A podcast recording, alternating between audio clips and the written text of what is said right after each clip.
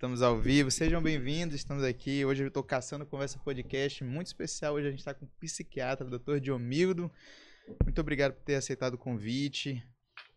Eu que agradeço, João. É um prazer estar aqui. Você sabe muito bem, né? Eu faço, adoro essa parte de comunicação, de transmitir conhecimento para a população de forma geral. Eu acho uma coisa super importante. Ainda mais a gente que vai falar sobre assuntos que são extremamente relevantes no dia de hoje principalmente depois da pandemia. Se a pandemia trouxe algo que fez a gente crescer, foi a importância da saúde mental. A gente percebeu depois da pandemia que a gente não é forte, que tem muito BO aí que a gente não consegue segurar. E até hoje a gente está passando pelo, pelos, pelas consequências né, da, da pandemia, de tudo que a gente passou aí nesses últimos anos, tem refletido bastante aí nas, nas doenças mentais. É correto falar esse termo, doenças mentais? Vamos logo quebrar todos os tabus, os mitos, a verdade. Né? É, a gente tem os transtornos mentais, né? Um, a gente, na verdade, se a gente parar para pensar, a gente tem diversos sofrimentos ao longo da vida. E uma coisa que eu falo muito para meus alunos é que a gente tem que saber fazer um filtro do que esse sofrimento é, até onde é aceitável e até onde começa a ser um transtorno. Então, um grande conceito que eu trabalho no meu dia a dia é sobre funcionalidade se a gente, decorrente dos gatilhos que a gente tem, do sofrimento que a gente está passando, a gente não tem perda funcional, é, muito provavelmente você não vai precisar de um psiquiatra na sua vida. Agora, se o que você está passando está te trazendo impactos funcionais, então você está deixando de jogar pelado no final de semana, você não quer mais sair pros, com os amigos, ir para um barzinho, fazer aquele jantarzinho que você adora fazer, comer o hamburgão. Então você está tendo perda funcional, deixando de cuidar de você mesmo, o rendimento no trabalho está caindo, o rendimento na faculdade está caindo, então a gente tem perdas funcionais, a gente começa a ter alguns transtornos. Então esse sofrimento, o que quer que seja, uma ansiedade, uma depressão, um toque, um TDAH, está trazendo disfuncionalidade social, vale a pena gente procurar um psiquiatra e sim aprofundar ainda mais no que, que é a saúde mental, sabe? É, antes da gente se aprofundar aqui no nosso papo, eu queria falar dos nossos patrocinadores. Hoje a gente está sorteando dois pares de ingresso lá no Valparaíso. Então vai, o critério vai ser o seguinte: as duas últimas pessoas que comentarem aí no chat ao vivo, cada uma vai ganhar um par de ingresso do Valparaíso. E você tem que aproveitar também as promoções que estão rolando aí no mês da, da, das crianças. É só apontar teu celular para o QR Code que está aparecendo aqui na tela. E desconto aqui também no Burger Now, que está com a gente aí nessa temporada. Desconto aí de 15% para a galera que está acompanhando nosso, nossa live aí hoje. Já vou pedir aqui. Lógico. Inclusive tem um lanchinho aqui pra gente, a gente pode ir aqui beliscando, né? E, Mildo, uma coisa que a gente estava conversando aqui um pouco antes de, de entrar no é, é, é justamente a questão de que acho que hoje em dia as pessoas têm mais acesso à informação, têm mais conhecimento, conhecem um pouco mais, acabam sabendo um pouco mais das doenças, e aí começa aquele. Eu vou me autoavaliar aqui, vou fazer aqueles Isso. testes no Google e tal. Eu queria falar um pouquinho sobre TDAH, que é uma questão que há um tempo eu falo, rapaz, eu acho que eu tenho, ó. Eu acho que eu tenho, eu acho que eu tenho, aí eu fico vendo no Google, aí e, e tudo que tu procura no Google, tu acaba, né? Não, Vai eu, ser. Tá aqui, é o diagnóstico, é o diagnóstico. Ah, com certeza. Eu não tenho dúvida. O TDAH é um assunto que está muito badalado atualmente, né? Então, assim, não só no meio normal, mas se você pensar, qualquer estudante hoje já sabe o que é um Venvance. Qualquer pessoa que mexe no mercado financeiro tem que ter uma ritalinazinha do lado. E aí a gente se pergunta, será que essa pessoa realmente tem TDAH? E o que, que é o TDAH? TDAH é o transtorno déficit de atenção e hiperatividade. E é uma doença de neurodesenvolvimento. A gente nasce com TDAH, né? Existem alguns estudos que falam de algumas formas de adulto, de uma manifestação no adulto, mas a pessoa provavelmente tinha algo subclínico, ou seja, não se apresentava de uma forma tão importante quando era mais jovem. É, e a gente consegue dividir isso em alguns campos, né? A atenção, a hiperatividade e a impulsividade. O adulto, ele normalmente segue um caminho de desatenção. É, já a criança, ela começa a apresentar tanto a desatenção quanto a hiperatividade, aquela criança, né, inquieta, que não para de jeito nenhum. Me danada, me danada. Danada, aí é chamado para diretoria e sai de sala, aquela confusão e até mesmo a parte dos impulsos, né? São crianças que podem ter alguns rompantes de agressividade, algum comportamento um pouco mais né, agressivo. Então a gente tem essa coletânea na criança, mas o adulto, de forma geral, tende a evoluir apenas com a desatenção. E aí a gente pensa assim, pô, mas beleza, TDAH quer dizer então que eu sou desatento. Mas não é assim, porque, por exemplo, dentro do TDAH existe uma coisa chamada hiperfoco. Essa pessoa, ela tende a se concentrar muito em um assunto específico. Então, isso na criança, por exemplo, é aquela criança vai passar um mês vendo só dinossauro. Sabe todos os nomes de dinossauro, sabe o que cada dinossauro faz, ou então um desenho, ou então um seriado. Aí fica a dúvida, né? Mas, pô, TDAH e a criança tem um foco enorme. E o adulto, às vezes, vai direcionar, por exemplo, um, um videogame. E passa lá horas e horas focado no videogame. Então, assim, por que, que é TDAH? Por que, que é déficit de atenção se o cara está completamente focado em uma coisa. Então, o déficit de atenção do TDAH não é que a pessoa não tenha foco, ela consegue ter foco. É o gerenciamento da atenção que está prejudicado. É, uma analogia que eu faço, eu vou fazer muita analogia, eu adoro fazer analogia. então, essa vai ser a primeira.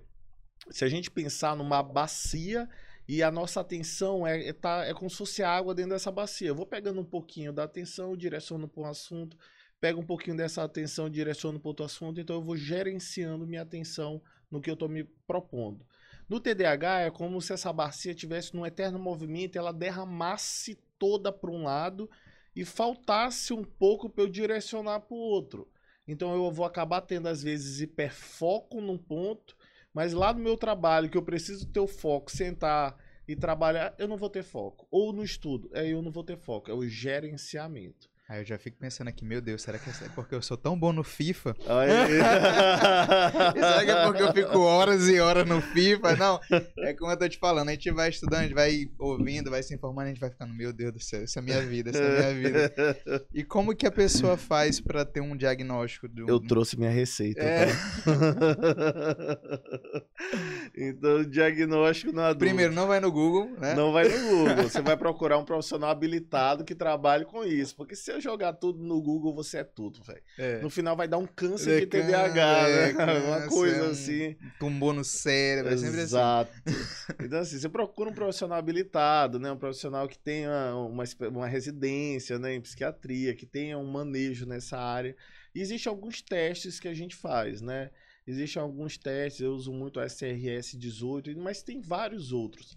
Então isso vai meio que direcionar a gente para um possível diagnóstico, mas teste não fecha diagnóstico.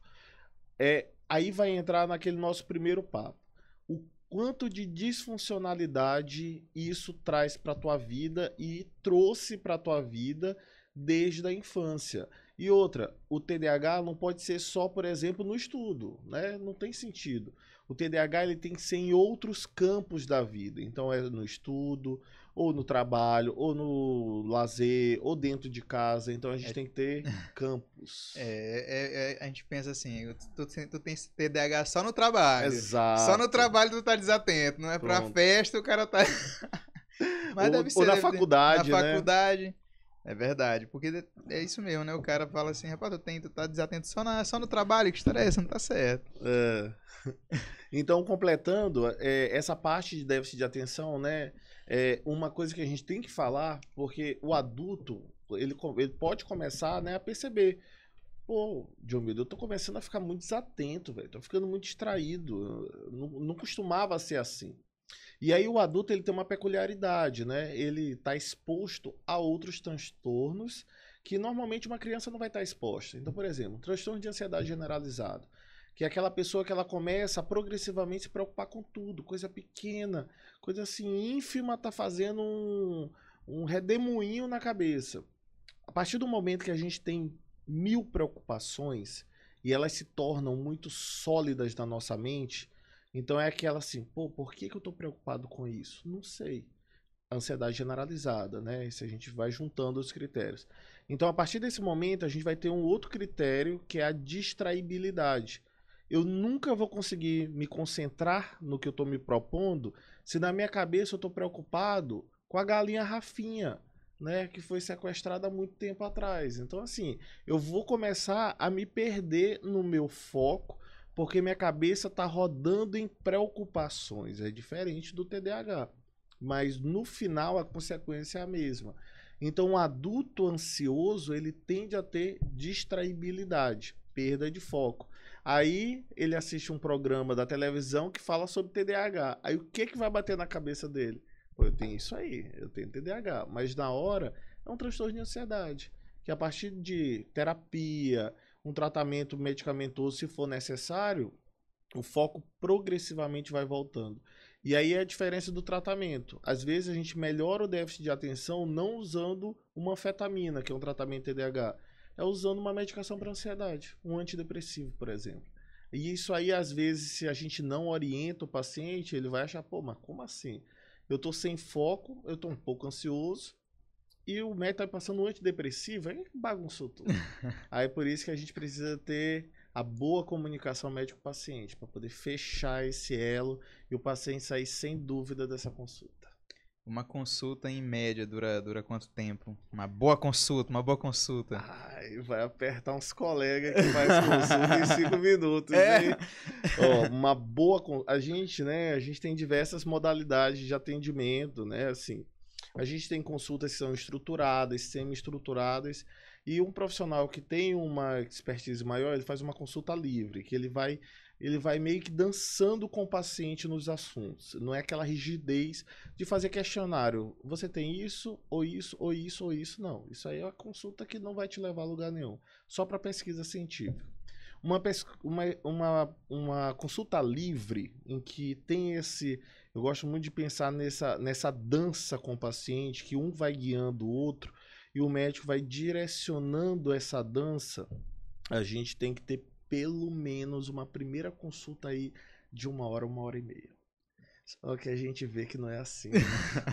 Infelizmente, o meu relato de consultório é: doutor, eu sentei no psiquiatra, ele olhou na minha cara, em cinco minutos eu tava com a receita na mão.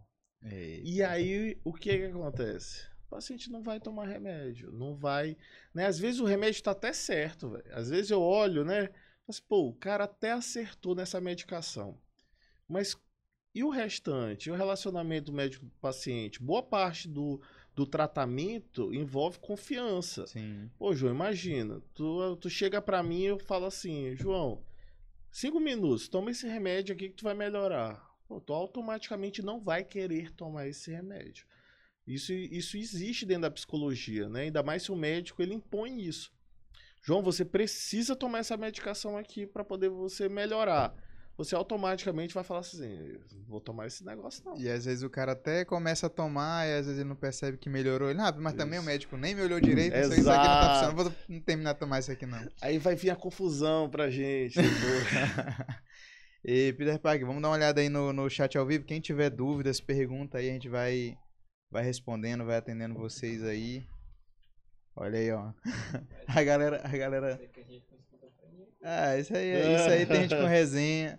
O pessoal tá falando que tu parece com o André. Ah, André, André, meu irmão, perdido. Eu tirei uma foto com ele ontem. Não, isso aí é João Marcelo, trabalhava com a gente, se sacando. Aí, ó, que mais, que mais? Lara aí, universo de conhecimento. Hum, que mais? Ah, não tem nada de tem nada de interessante. Manda alguma coisa que preste aí, João Marcelo. Porra. e, e que tava até falando aqui mais cedo de toque. Como identificar um paciente com toque? E o que, que seria, né, o toque? É, o toque é o transtorno obsessivo compulsivo. A gente tem duas grandes estruturas dentro do toque. Primeiro, um pensamento obsessivo. O que é um pensamento obsessivo? É um pensamento que invade nossa cabeça e a gente se incomoda muito com ele. A gente chama de ego distônico. É um pensamento que não é agradável. E aí tem uma infinidade de pensamento. Por exemplo, pensamento de que algum parente meu vai morrer a qualquer momento. É, às vezes pensamentos obscenos, sabe? Envolvendo religião. Acontece muito isso dos pacientes. Né? Imagem de santo fazendo sexo, por exemplo. É, é um pensamento obsessivo egodistônico, incomoda. O cara se sente hum. extremamente incomodado com esse pensamento e ele não consegue se livrar disso. Normalmente demora, né, para poder aliviar. Então a gente tem esse pensamento obsessivo. E ou a gente vai ter um comportamento compulsivo, que aí é uma mania, né? E aí a gente vai ter infinitas manias. Ficar benzendo três vezes, bater na, na madeira, ou então tocar na porta, Ou lavar, lavar a mão, né? E a pessoa começa, lavar a mão, lavar a mão, lavar a louça, é, faxinar a casa 50 vezes no Ó, dia. lavar louça e faxinar na casa eu não tenho, então É, Isso aí tudo. eu não tenho esse transtorno. qual que é o do Peter Parker? É o qual? Limpar tudo. Limpar tudo. É bom. E aí a gente tem associação entre essas duas estruturas. Pode ter ou não. A gente pode ter só o comportamento compulsivo, ou só o pensamento, ou normalmente o toque padrão a gente tem os dois. A gente tem a mania para poder aliviar o pensamento. Então, eu tinha uma paciente, por exemplo, que se ela não lavasse a louça, é, o filho dela ia morrer. E aí o que acontecia? Véi, ela lavava a louça 50 vezes. A louça lavada, ela tinha que lavar de novo. Com a mão já fazendo Machucando. ferida, machucando, dermatite. O comportamento alivia um pouco o pensamento. Por isso que é um toque, um transtorno obsessivo compulsivo. E esse, e esse. Tem alguma explicação de onde vem essa. A gente tem- traumas? Alguma coisa a tipo? gente tem neurocircuitos que estão associados com toque, né? Então, é, o toque já foi uma modalidade de, é, como se fosse algo relacionado à ansiedade, É, mas assim, especificamente o neurocircuito agora, eu vou ficar devendo para vocês. Porque, cara, imagina pensar assim: ah, não, se eu não lavar essa luz, meu filho vai morrer aí. É doido, isso é muito. Mas são neurocircuitos envolvendo serotonina também, porque o tratamento de toque, em geral, inclusive, exigem doses altas de medicações com potencial serotoninérgico. Então a gente usa antidepressivos normalmente em doses muito altas. A gente usa, às vezes, tricíclicos em doses muito altas. Então, o eixo de, de envolvido no toque é um eixo serotoninérgico. E a gente precisa de muita terapia também, para poder entender que provavelmente se a gente não fizer aquela mania, não vai, Vai acontecer, mas até fazer essa desvinculação, muita medicação e muita terapia. Infelizmente, é um transtorno que precisa de remédios com doses altas para poder aliviar, coisa que às vezes uma ansiedade aliviaria com metade de uma dose. É, então é bem, é bem mais grave do que É a gente grave. imagina, né? Porque o que chega pra gente, assim, principalmente quando se retrata em filmes, em séries, é, é como se fosse só uma mania. Né? Isso. É como se, ah, toque é uma mania. Aí fica por isso mesmo. de ficar pisando, não pisar em linha, É, ou tem alguns toques visuais, né, de de alinhamento, coisas. de é. organização. Isso aí é muito a parte do, do comportamento, né? Mas isso às vezes pode estar associado ao pensamento. Por exemplo, se desalinha, vem um meteoro explode essa terra. Mas, assim, né, mas, é, tá extremo. ligado? mas, mas tem essa questão que tu falou também da funcionalidade. Se eu ficar só organizando as coisas e não. Não tranquilo, né? Não vai fazer, eu não vou precisar tratar. É. Agora, se for uma coisa mais, Disfuncional. mais séria, aí o cara já tem que se preocupar, né? E aí eu até adiciono um pouco mais, a gente tem o transtorno de personalidade obsessivo compulsivo. O TPOC, que é o transtorno de personalidade. E aí eu já estou falando de personalidade agora. É, são personalidades muito, que era também chamado de anancástico, são personalidades muito mais rígidas, sistemáticas. São pessoas, né, que se saem da rotina, se incomodam muito. Então elas podem ter um pouco desse tipo de comportamento, mas relacionado à personalidade, é uma coisa muito crônica. Então, um grande exemplo dessa personalidade, o Linneu da Grande Família. Um cara extremamente sistemático, rígido, né? Gosta das coisas muito organizadas. Isso não é um toque, é uma personalidade. É uma coisa crônica. Desde quando ele saiu ali da adolescência, ele é desse jeito. É, isso aí traz até muito menos disfuncionalidade do que um toque propriamente dito. Então a gente pode às vezes confundir uma pessoa sistemática, né, organizada, de um toque, né? A gente tem essa diferença. Existe uma personalidade, existe um transtorno obsessivo compulsivo. E sobre a doença do século, né? Pessoas, as pessoas falam muito da doença do século, acho que principalmente depois da pandemia, a questão da ansiedade, né? Acho que hoje tem, tem, acho será que alguma pessoa saiu ilesa dessa pandemia sem ter uma, sem uma ansiedade? A gente teve um estudo, teve uma versão desse estudo ali, acho que foi 2000, final de 2020, começo de 2021 e até um agora recente. O impacto neuropsiquiátrico da pandemia.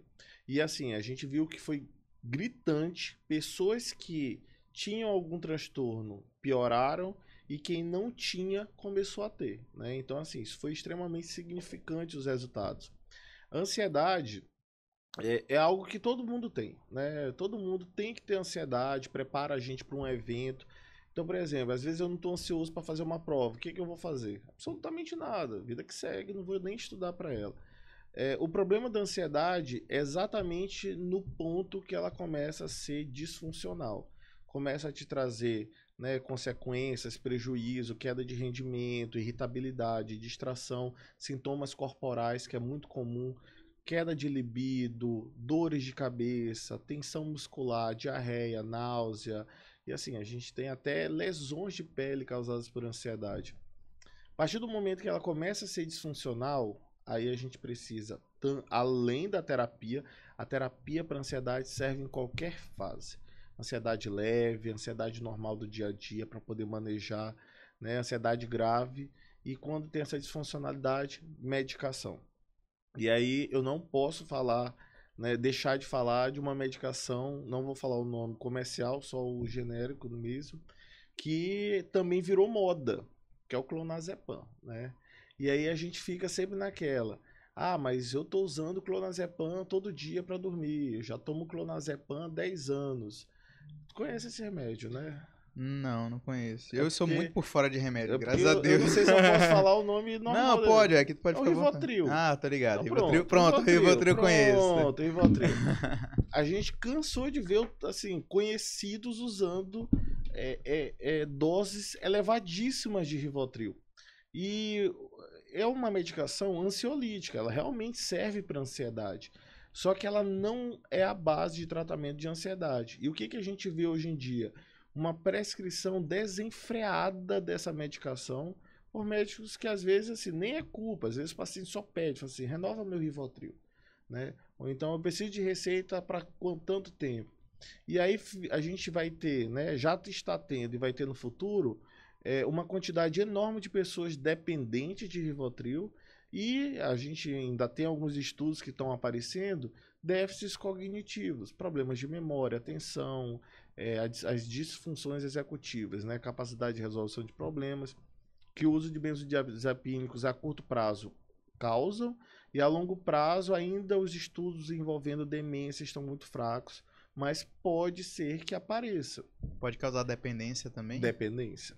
Então a gente já tem muita dependência dessa medicação, porque é, muito, muitos prescritores acabam associando esse remédio ao tratamento de ansiedade, que não é o Rivotril, né, outra uma analogia. Se a gente tem uma ansiedade, uma crise de ansiedade, é como se a gente tivesse uma grande fogueira. A fogueira, a coisa que mais chama atenção são as labaredas dessa fogueira. Então, essa labareda são aqueles momentos mais ansiosos, aquela angústia, aquela dor de cabeça que aparece, aquele, aquela crise de é, coração acelerado, falta de ar. O Rivotril é como se fosse um copo de água e eu jogasse nessa fogueira. Apaga a labareda. Só que o mais importante o Rivotril não faz, que é mexer na brasa. E aí eu preciso de uma outra classe de remédio, que são os antidepressivos. E aí agora o pessoal vai entender, é antidepressivo que trata ansiedade. É, porque a gente pensa que antidepressivo é só para depressão. Então os antidepressivos, né, é a primeira linha para tratamento de da brasa da ansiedade. Não adianta eu ficar jogando copinho de água, Rivotril, copinho de água para apagar essa fogueira que não vai apagar. Por isso que tem pessoas que usam Rivotril há 10 anos, porque estavam ansiosas há 10 anos atrás e hoje são dependentes de Rivotril e continuam ansiosas. Então isso é uma grande crítica que a gente tem que ter em mente, né? Então você buscar quem vai te atender é importante demais. Senão tu vai ter que tratar o teu problema e as consequências mais para frente. É complicado, porque o cara vai trata um, um, problema e vai aparecendo o outro, né? Se for mal instruído, né? Uhum. E quais são os sinais que as pessoas devem se atentar quando estiverem começando a ter, por exemplo, uma, uma crise de ansiedade, ou mesmo, é, como tu falou, da ansiedade leve? Quais são os pontos a se observar? Excelente. Até procurar um, um profissional? Pergunta muito boa. É, aí eu vou falar de dois transtornos diferentes. O primeiro que é o, é o ataque de pânico e o transtorno de ansiedade generalizada. O transtorno de ataque de pânico, eu, eu não sei se tu já conhece alguém que teve. Depois eu vou te falar uma situação que eu vi no aeroporto, aí eu vou te descrever e depois tu me fala o que, que poderia ser. Pronto. O ataque de pânico é, uma, é um ataque, de fato, né? É algo que dura alguns minutos, mas que a sensação que a pessoa tem é que ela vai morrer a qualquer momento. Então ela vai ter uma dificuldade respiratória, um aceleramento, uma taquipneia, o coração começa a ficar acelerado, ela começa a ter dormência em extremidades, por exemplo, mãos, pernas, face, couro cabeludo e uma sensação, né, que vai morrer mesmo, até mesmo de desmaio. Então imagina, é, é, como isso tudo se junta. A pessoa já começa a ficar ansiosa e ela começa a ter uma dificuldade para respirar e o coração dela acelera e ela começa a sentir uma dormência no braço. O que, que ela vai pensar? Aí ela vai no Google. Na mesma hora. Tô com dormência no braço, meu coração tá acelerado, tô com falta de ar. Isso é ou um infarto ou um AVC. Sim. E aí, meu Deus, até que a pessoa entenda o que, que é um ataque de pânico, ela já foi num pronto atendimento umas três, quatro, cinco vezes. E aí o médico do pronto atendimento procura um psiquiatra, procura um psiquiatra. E a pessoa, não, não sou doida. Ainda tem a questão do que preconceito, a gente né? ainda vai falar disso. Então, o disparo de uma crise de ansiedade normalmente é através da respiração, né? Algum gatilho de ansiedade e a pessoa ela começa a ter essa respiração curta e rápida. Essa respiração curta e rápida é para acabar com a nossa cabeça, porque ela acumula gás carbônico, a gente vai ter uma acidose respiratória e começa a ter dormência, as, eh, taquicardia e soma tudo. Então, se for para falar de algo importante para todo mundo, quando tiver numa crise de ansiedade, é respiração, é controle respiratório, é perceber que está ansioso e perceber como é que está a respiração. Se está normal, longa e profunda, ou se já está aquela respiração mais rápida e curta. E a partir do momento que você percebe e tenta mudar, respirando devagar e profundamente, às vezes pode pegar uma água gelada, né, um gelo, entrar num, num chuveiro, deixar a água correr nas mãos, lavar o rosto e mudar a respiração, a crise de pânico tende a cessar, sem precisar de remédio. Então, se a gente for ver o que, que pode desencadear um ataque de pânico, provavelmente o, a mudança respiratória. E para procurar o psiquiatra, né, o ataque de pânico já justifica, né, porque é horrível. Pronto atendimento atualmente é cheio de gente que está tendo ataque de pânico. E ansiedade generalizada é uma coisa mais mais ampla. A gente está preocupado com tudo, né? Coisinha pequena, preocupação grande e aquela aquela angústia e o sono afeta, que o sono atualmente é um dos grandes pilares de tratamento psiquiátrico. Às vezes o pessoal vai no psiquiatra por causa de insônia, mas não percebe o problema maior por trás. Então, Os boletos. é, Existe é muita preocupação por questões financeiras e tal, isso deve gerar bastante. preocupação familiar. Então, é, hoje mesmo, um pai preocupado com o filho, por causa de um relacionamento. Então, é, preocupação financeira, familiar, de faculdade. Isso aí tudo vai se juntando e coisas menores vão se tornando enormes também. Então, às vezes, até tipo, uma paciente falou assim: até pra eu ir pro supermercado eu estou ficando ansiosa. Então, olha que coisa, né? Aí chega lá, tá- sai com três sacolas, dá 800 reais, Pois é, é, é justificável. Mas, Mas, não era pra mas é assim, né? Uma coisa corriqueira do dia a dia. É. Sim, sim. Então a ansiedade realmente é um dos nossos grandes problemas atualmente, né? Atinge, é, atualmente é um transtorno mental de maior prevalência no mundo, a ansiedade. É, e a gente tem essas duas, né, esses dois modelos de ansiedade que são os mais disfuncionais, eu acredito, né? Esse ataque de pânico, ansiedade generalizada. E a gente também tem o mais comum que é a fobia específica. Então cada um, todo mundo tem um medo que tem vergonha de falar. Eu tenho um medo que todo mundo sabe, mas depois eu te falo. É, Eu tenho muito. Não, eu, meus amigos já me zoam mesmo. Eu tenho muito medo de inseto, cara. Se entra uma borboleta nesse estúdio aqui, eu sei que aquela borboleta não vai me matar, velho. Mas eu vou ficar sem foco e minha vigilância, que é o, a, a, minha questão de foco sem ser o principal, vai ficar aumentado. Eu vou, eu, tenho, eu vou saber exatamente onde essa borboleta tá pousada. e se essa borboleta levantar voo, vai me dar um disparo aqui. tem borboleta aqui não, né? Tem não, tem não, tem não. eu tenho muito medo de barata, assim. Barata. Qualquer inseto é pra louco, mim. Eu tenho véio. muito medo de barata, barata. Teve um dia que entrou uma barata lá em casa. Meu amigo, tu é doido. Eu, eu... Não, não entrou nem em casa. Eu, eu vi na varanda. Uhum. Na hora que eu olhei a barata na varanda, eu já saí fechando todas as janelas, fechei tudo. A gente mudou há pouco tempo, eu falei pra. A gente, eu falei, olha, a gente precisa ter um negócio muito importante aqui que é Baigon. Não Isso. sei se um dia eu vou usar, mas precisa ter. Pra pelo menos eu me sentir um pouco mais seguro. Mas eu tenho medo desses bichos tudinhos. E se fosse voadora? Rapaz, outro dia apareceu Ai. lá. Bizarro. Eu tenho muito medo. Barata.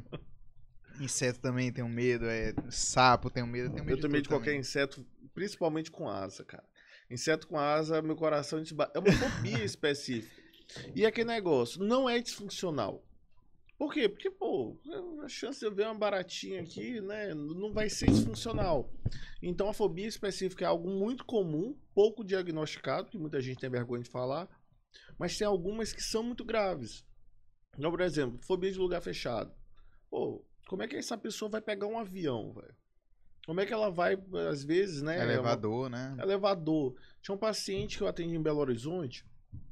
Meu consultório era no 17 andar. Nossa. E ele marcou consulta comigo. E assim, eu mando essas informações. E ele chegou no prédio e eu acho que ele não se ateve, que era no 17 alguma coisa. e ele falou assim: Uai, doutor, é no 17 andar? Eu falei: É. Eu falei, não tem como eu subir aí, não. Eu falei, não, tem quatro elevadores aí. Não, mas o problema é, é exatamente esse. esse. Pois o cara não conseguiu, que não ia subir 17 lances de escada. Ele voltou pro carro dele e eu no prédio, ele no estacionamento do prédio, a gente fez uma teleconsulta. É, a gente tem que ter essa flexibilidade. Claro. Mas, pô, coitado, não vou fazer o cara subir 17 lances de escada. Aí a gente fez uma teleconsulta, eu terminei, fiz as receitas desse de elevador e entreguei para ele. E assim, todo mundo feliz, mas, pô, coitado. Então a gente tem algumas dessas fobias que são muito desastrosas, dependendo da profissão do, da pessoa. Às vezes é uma pessoa que está assim, no crescimento, está sendo convidada a ir para vários lugares e não consegue entrar no avião. Complicado. Eu já Vai... vi, eu já vi fato, já, já vi relatos de jogadores de futebol que tiveram traumas com, com, turbulência e tem medo de voar, né? No caso, já, é o medo não é, já não é mais lugar fechado, é o medo de Isso. viajar de avião, né? E aí tá no contrato do cara, só jogo aqui, só joga em casa e tal, não pega avião, então quando for, vamos de ônibus. de ônibus. Já vi alguns casos também. Isso aí é o transtorno do estresse pós-traumático. Aí é outro. Olha, tu tá vendo? a gente tem é... demais. É muito bom, esse assunto é muito bom, que é infinito, é, né? É infinito. Hoje, hoje vai ser seis horas de podcast, tá prepara. Só para completar, transtorno de estresse pós-traumático, a gente tem uma situação traumatizante muito importante na nossa vida e a gente começa a desencadear né, sintomas psiquiátricos após ele. Então tem alguns, por exemplo, internação em UTI, algum acidente, divórcio, separação, é, assédio em trabalho. Quando a gente pensa trauma, né, a gente tende a pensar assim, um acidente de carro. Não é só isso. Assédio em trabalho, assédio em faculdade, uma situação de, de violência sexual, física, psicológica, isso causa um trauma. E aí a gente começa a ter uma consequência psicológica desse trauma. A gente pode começar a evitar completamente situações que lembrem a gente. A gente pode é, começar a ter sintomas depressivos, ansiosos. A gente pode começar a ter pesadelos, então tu começa a dormir e sonhar com as coisas que aconteceram. Falar disso dói muito, é muito sofrimento. E reviver. A gente tende a ficar revivendo, revivendo. Então, o cara da turbulência, às vezes do nada ele tá aqui no churrasco e começa a reviver a ideia, o que ele estava sentindo. Isso é o transtorno do estresse pós-traumático. Que coisa, hein? É, é, é, muito doido. Eu vou te falar da situação que eu presenciei lá no aeroporto, porque na hora que aconteceu, vai começar a vir um monte de, de, de psiquiatra, né? Não, isso aí é crise de ansiedade, não, isso aí é esquizofrenia, não, isso é um ataque de pânico, isso é não sei o quê. Mas antes de contar, só reforçando que hoje a gente tem dois pares de ingressos lá no Valparaíso. Os últimos dois, duas pessoas que comentarem em nosso chat ao vivo, cada um vai ganhar um par de ingressos do Valparaíso. E também reforçar aí que se você apontar a câmera do teu celular para o QR Code que está aparecendo aqui na tela, você vai ganhar 15% de desconto aqui no Burger Now. Então faça já o seu pedido e acompanhe aí a nossa live. O que aconteceu lá no aeroporto foi o seguinte, a gente estava tava embarcando os clientes e aí beleza, o embarque estava seguindo normal e tal. E eu comecei a ver uma movimentação já na fila do Uhum. embarque. As pessoas lá. Sabe como é, né? Quando, quando chama, já vai todo mundo É. pra cima da fila, né? Já vai que todo mundo ali em pé. E aí uma, uma, uma movimentação ali estranha e tal. E a, gente, e a gente viu que tinha uma família, eram quatro pessoas. E tinha uma garota de, tipo assim, uns 17 anos na família. Ela sentou no chão, fez tipo uma pose de yoga, fechou os Uhum. olhos e congelou. Congelou, congelou, congelou, que os pais disseram que nunca tinham visto ela fazendo isso. E aí falando com ela, falando, filha, vamos lá, o avião, não sei o que, não sei o que. Aí o pai dela foi engraçado, o pai dela chegou pra mim e falou assim, ah, tem uma cadeira de rodas aí? Aí eu falei, ah, por quê? Ele, não, porque eu quero botar minha filha na cadeira de rodas e botar ela pra dentro do avião. Eu falei, não, mas desse jeito ela não pode ir não, cara. Porque a pessoa tem que estar consciente, né? Ela tem que. ela- e não pode ser. Ela não pode ser forçada a viajar, né? Ela tem que Com estar consciente, falar, ó, você quer viajar? Quero. Então, vamos lá. Não pode chegar, botar ela na cadeira de roda e sair jogando ela no avião.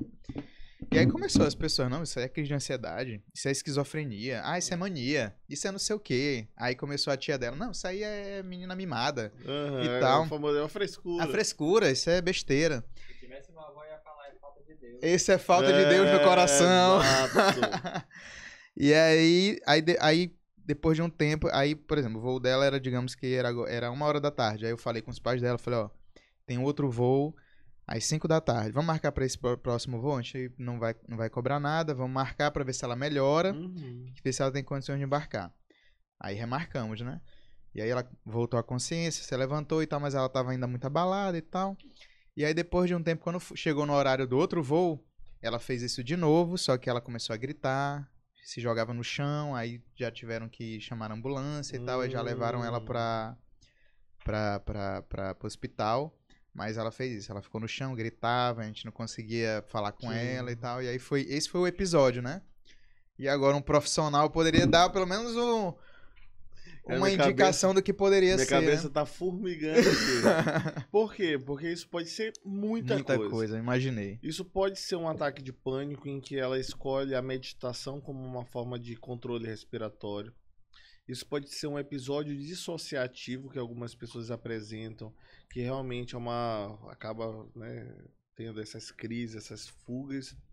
Ou pode ser um transtorno de personalidade, provavelmente do cluster B, histriônico, borderline, que está é, não, não está querendo fazer essa viagem e acaba eh, tendo alguns mecanismos para evitar que isso aconteça.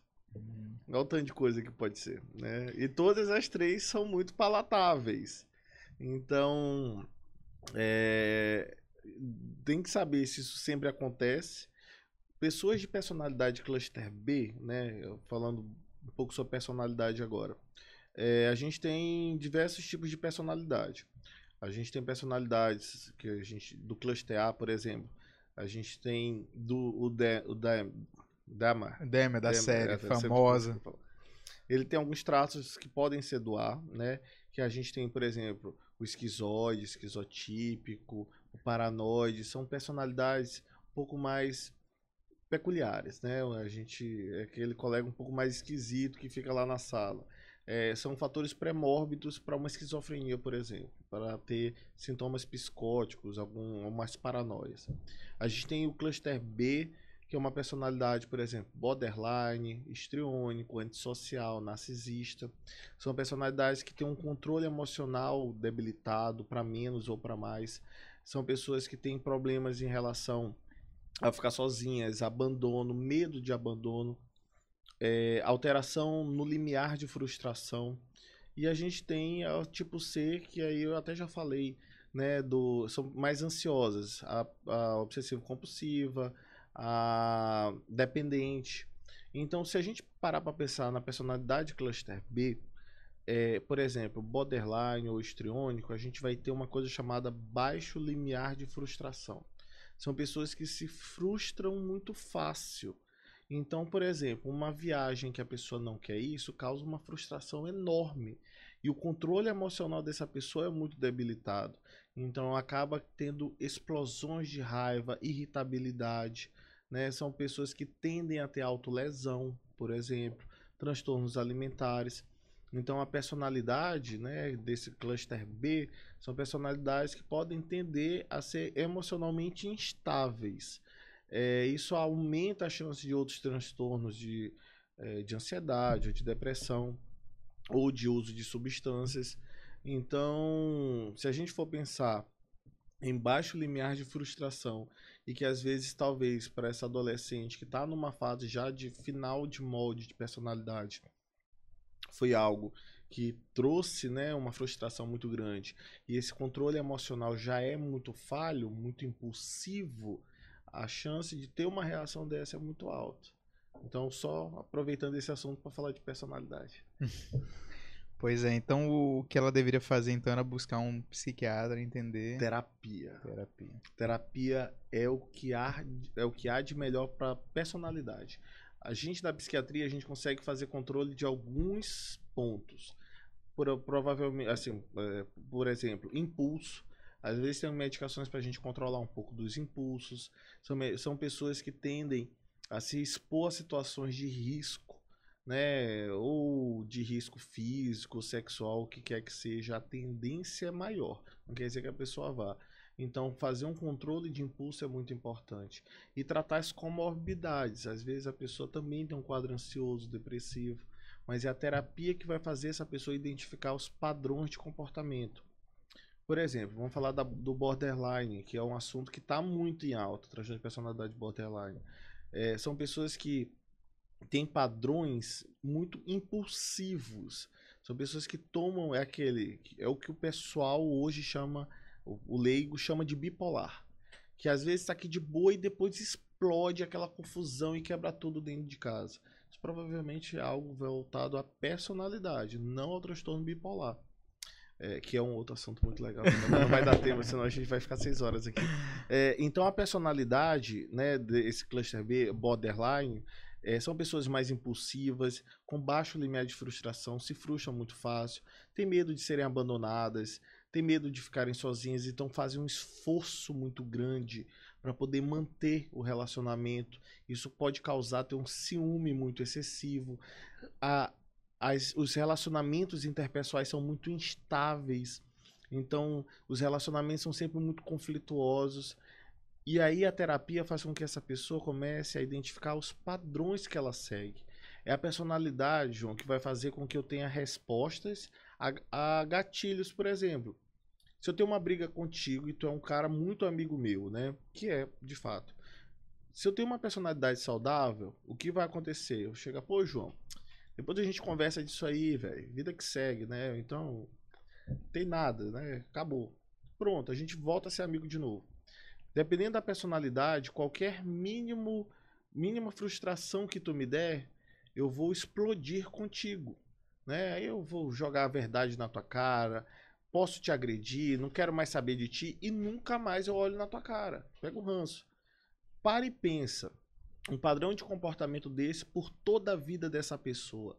O tanto de disfuncionalidade em trabalho, em colégio, em relacionamentos, familiares, de amigos, amorosos.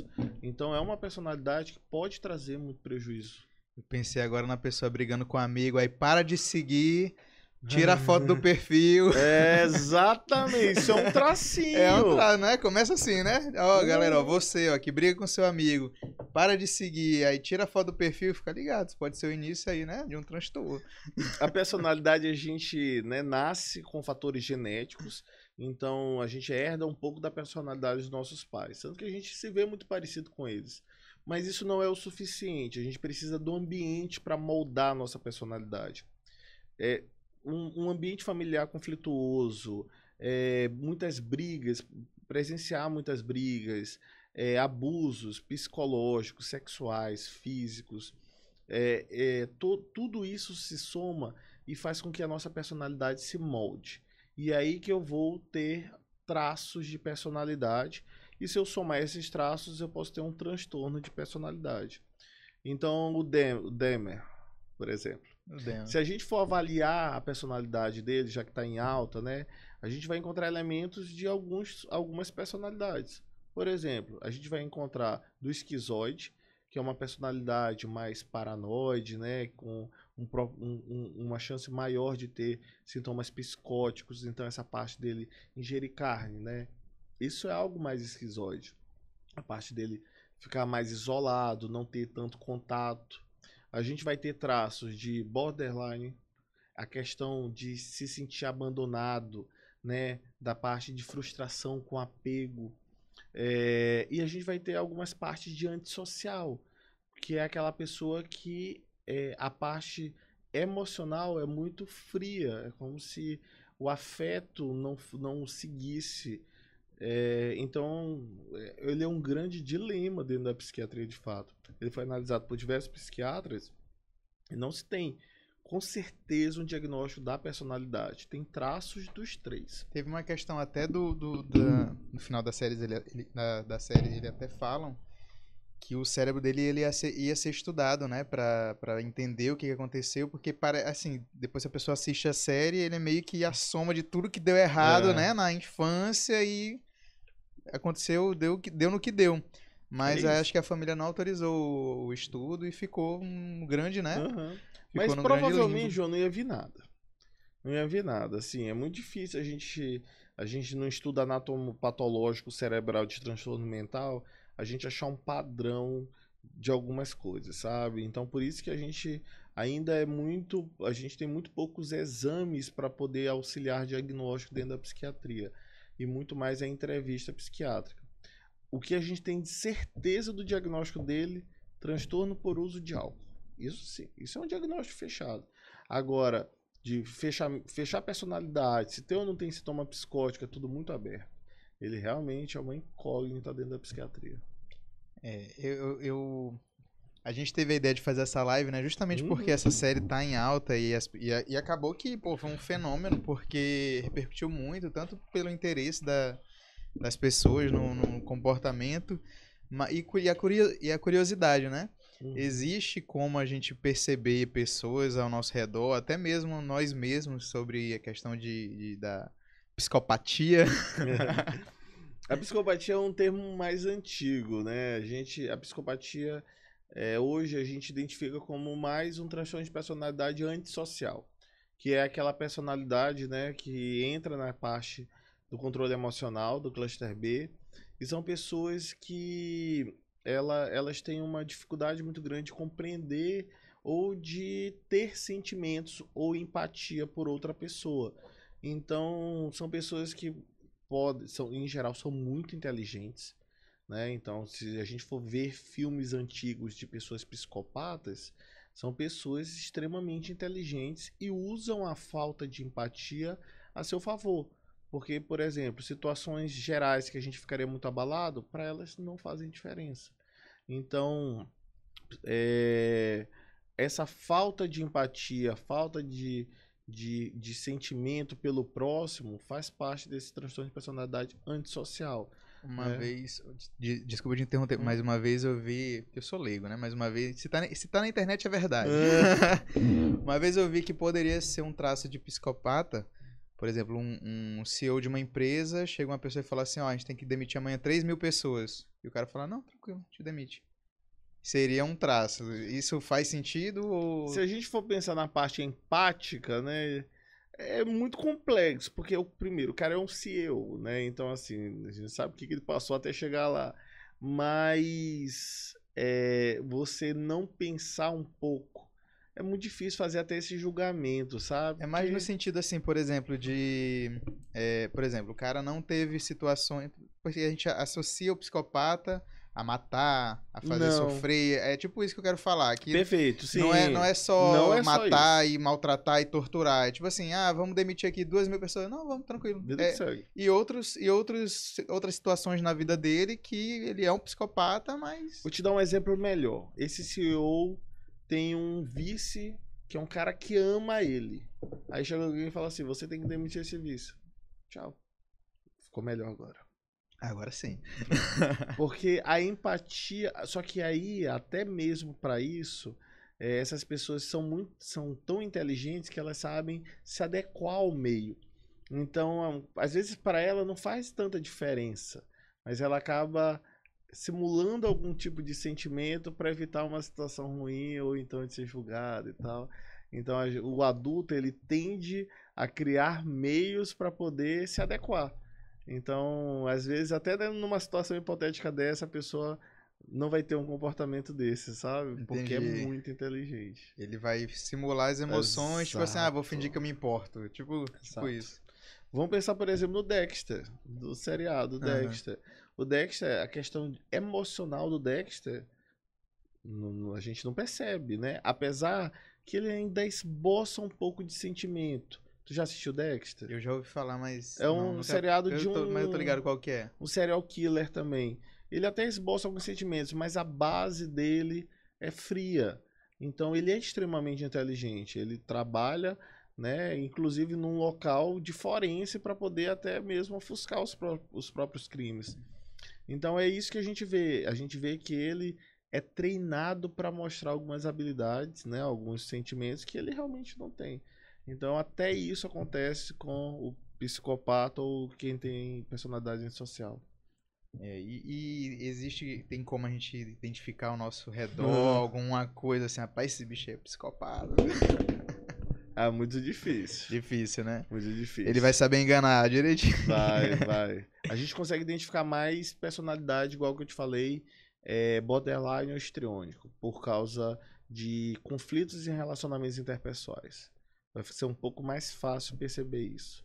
A gente estava falando, só voltando um pouco ao assunto da, da garota que eu te falei, que teve a, aquela situação lá no aeroporto. É, imagina que os pais dela, né? Caso, ela deve ser. Acho que ela era. Ela tinha 17 anos, menor de idade. Cabe aos pais, né? Ela procurar um médico, levar um psiquiatra. Mas tu acha que hoje ainda existe um, um, um, um preconceito? Existe ali a pessoa. É, de levar um psiquiatra, ainda existe essa. Como é que chama? É... Psicofobia. é isso Psicofobia, mesmo. né?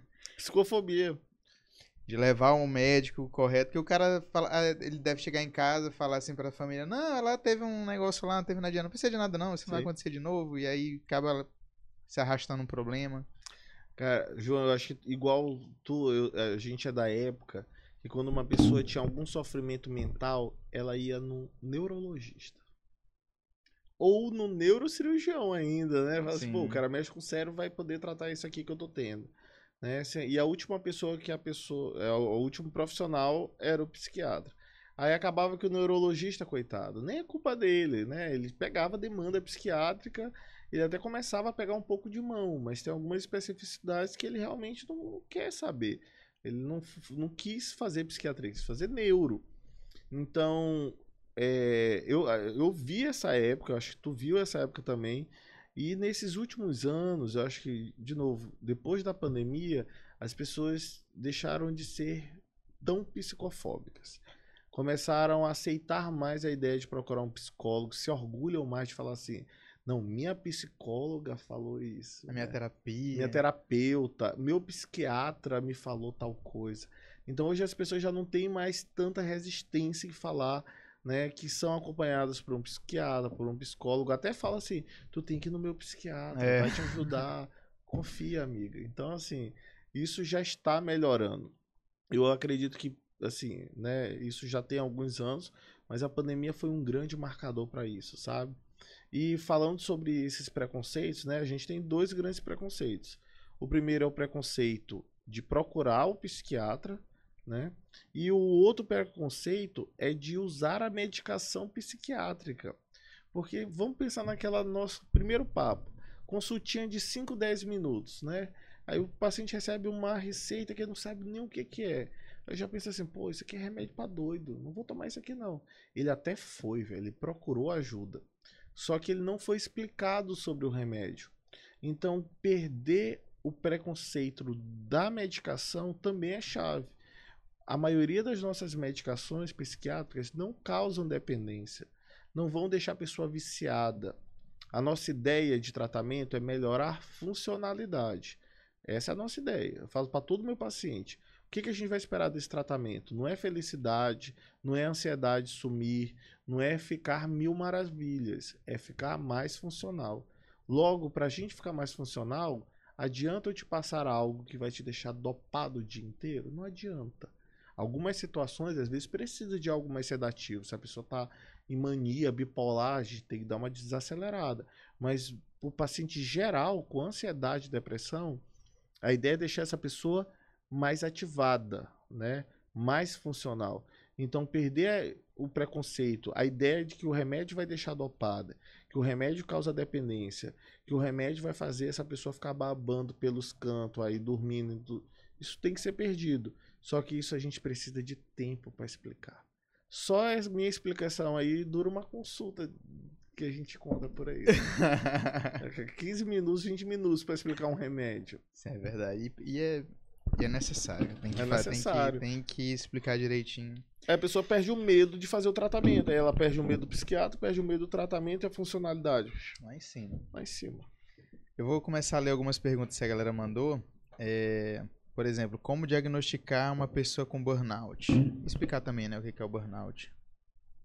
O burnout é uma, é uma doença, né? É uma doença relacionada ao trabalho. E ela é relacionada ao trabalho. Uma pessoa que tem burnout, quando ela sai do trabalho, ela fica bem. Isso é um grande ponto. É, não é uma doença ainda, não é considerada né, um- uma doença, mas é uma síndrome. Então é uma síndrome que a pessoa ela tem sintomas de angústia, ansiedade, de humor relacionados ao ambiente de trabalho que ela está. E a grande diferença de uma depressão, por exemplo, de um transtorno de ansiedade, é que a partir do momento que ela sai do trabalho, a vida volta ao normal. O gatilho é Trabalho. apenas o trabalho. Então, o burnout é algo que está vindo aí agora, vai entrar no CID-11, ainda tem muito que ser estudado, tem que saber como é que vai ficar a legislação trabalhista em relação ao burnout, se vai entrar realmente como um, algo de afastamento de longo prazo. Então ainda tá tudo muito. Não vou, não vou falar muito para não falar besteira, Sim, né? tá- ainda tá É, começo ainda, né? começo ainda. Mas, por exemplo, eu vi uma situação, eu já presenciei uma situação também, que não sei se é, pode caracterizar um burnout, mas o aeroporto é, uma, é um ambiente muito estressante, né? Ambiente é, Com mui- é um ambiente muito estressante, são centenas de pessoas ali viajando, e todo mundo que tá viajando tem um compromisso, tem um... um, é, não tá viajando à toa, né? Tem alguma coisa marcada e tal. Então, por exemplo, situações de cancelamento, situações de, de atraso, sempre gera muito estresse. E também um- tem um setorzinho no aeroporto, que é o setor que é tipo a parte, né, onde o bicho pega fogo, que é o setor do LL, que é das bagagens. Hum, Bagagem perdida, bagagem Nossa. quebrada. Esse setor parece assim que muita gente entra nesse setor e fica com doente. certeza. E aí eu já tive colegas que estavam nesse setor e às vezes a pessoa, por não sei co- como é que a gente pode descrever se a pessoa não, não, tem o emocional para estar num setor daqueles, não tá preparada e tal. É, acaba que fica mesmo traumatizada. Já, já vi colegas de chorar trabalha, é, e, e trabalhar chorando, Uhum. entendeu? Só de falar assim, ó, você vai ficar hoje no LL, a pessoa vai.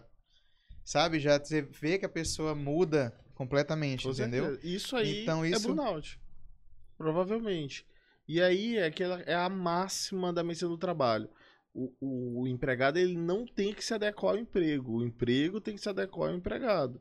Então, isso aí já desde o RH tem que saber a competência de cada funcionário para poder direcionar ele para o lugar que ele mais vai ficar produtivo. Sim. Isso é coisa já da base, velho. É o problema porque- é como funciona. É, porque, por exemplo, é, eu, eu acho interessante falar porque, assim, toda vez que a pessoa viaja, despacha a mala e a bagagem chega no destino e a bagagem chega intacta, ninguém vai lá e Ninguém fala agradece. nada. Ninguém fala assim, pô, brigadão, minha mala chegou aqui, ó. Pô, tá Tá zerado, ó, porra, brigadão. Ninguém fala isso. Agora quebra uma roda, quebra um É. puxador, ou então nem vem a mala.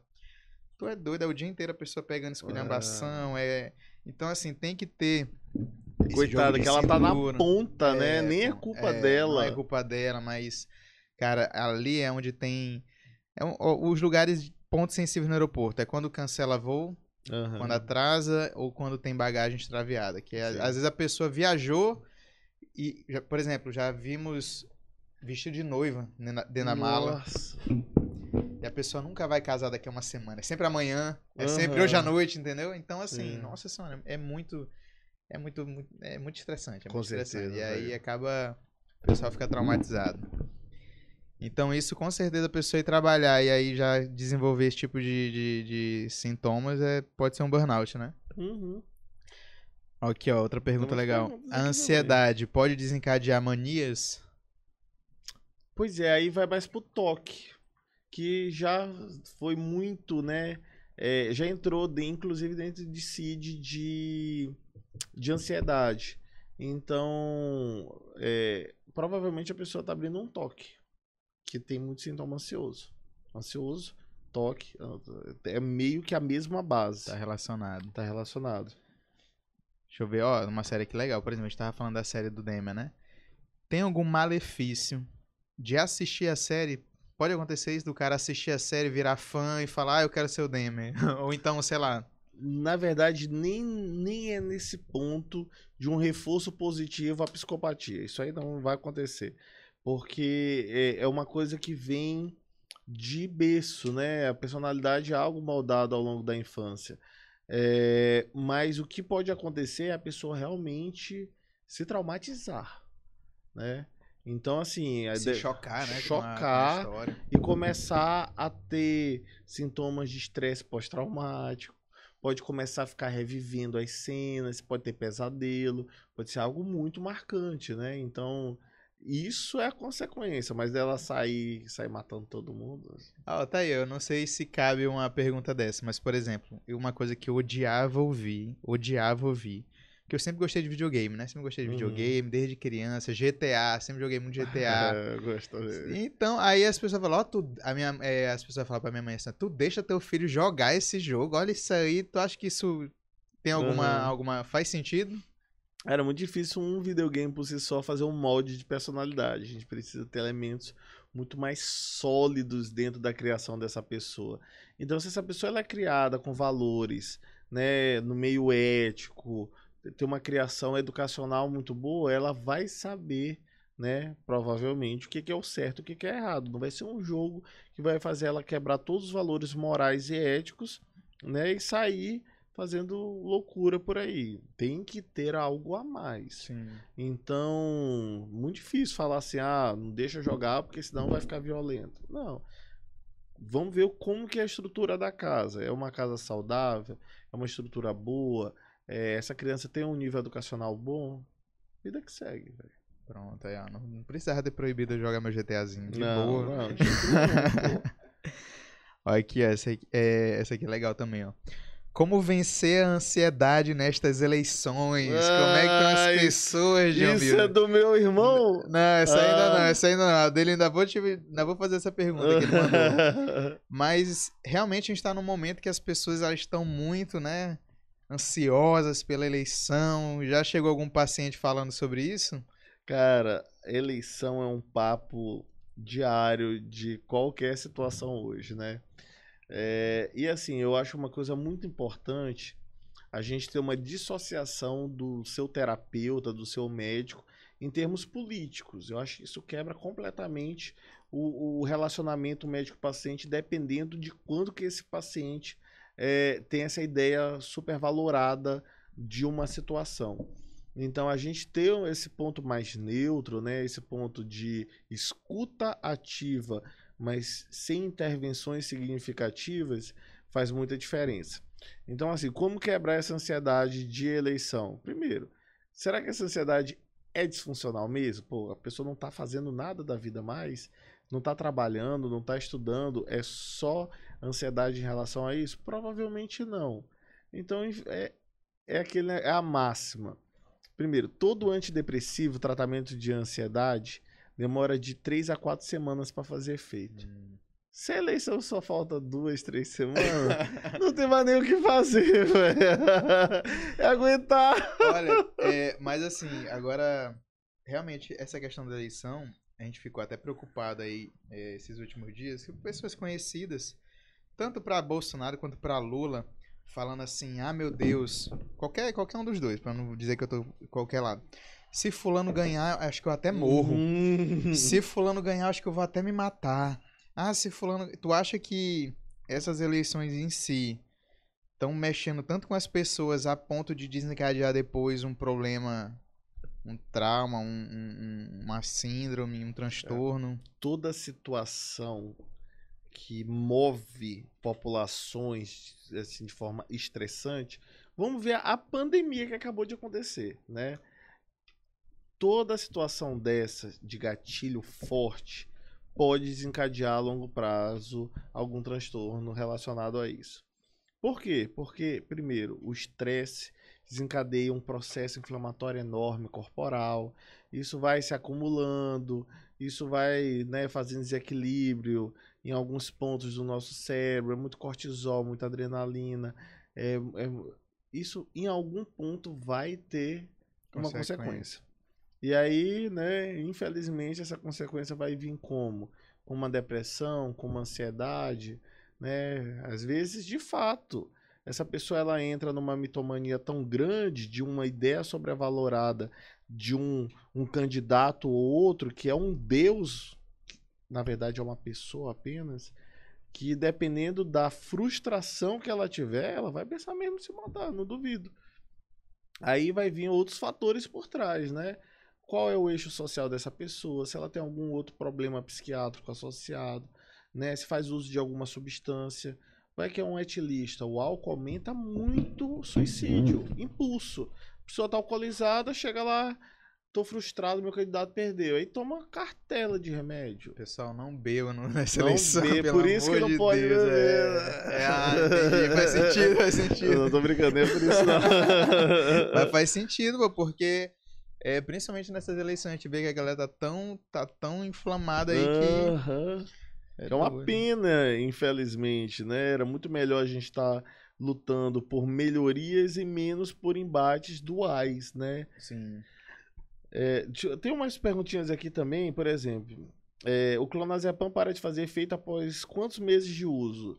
Normalmente o clonazepam ele não tem uma perda de efeito completo, né? O que a gente pode acontecer é a pessoa desenvolver uma tolerância. A mesma dose já não tem mais aquele efeito de umas doses, né, que antes dava. Mas é uma medicação que algumas pessoas tendem a usar por muitos anos e infelizmente ter o efeito. Então, o clonazepam realmente é o Rivotril. Né? Sim, é uma sim. medicação muito peculiar, muito cheia dos detalhes.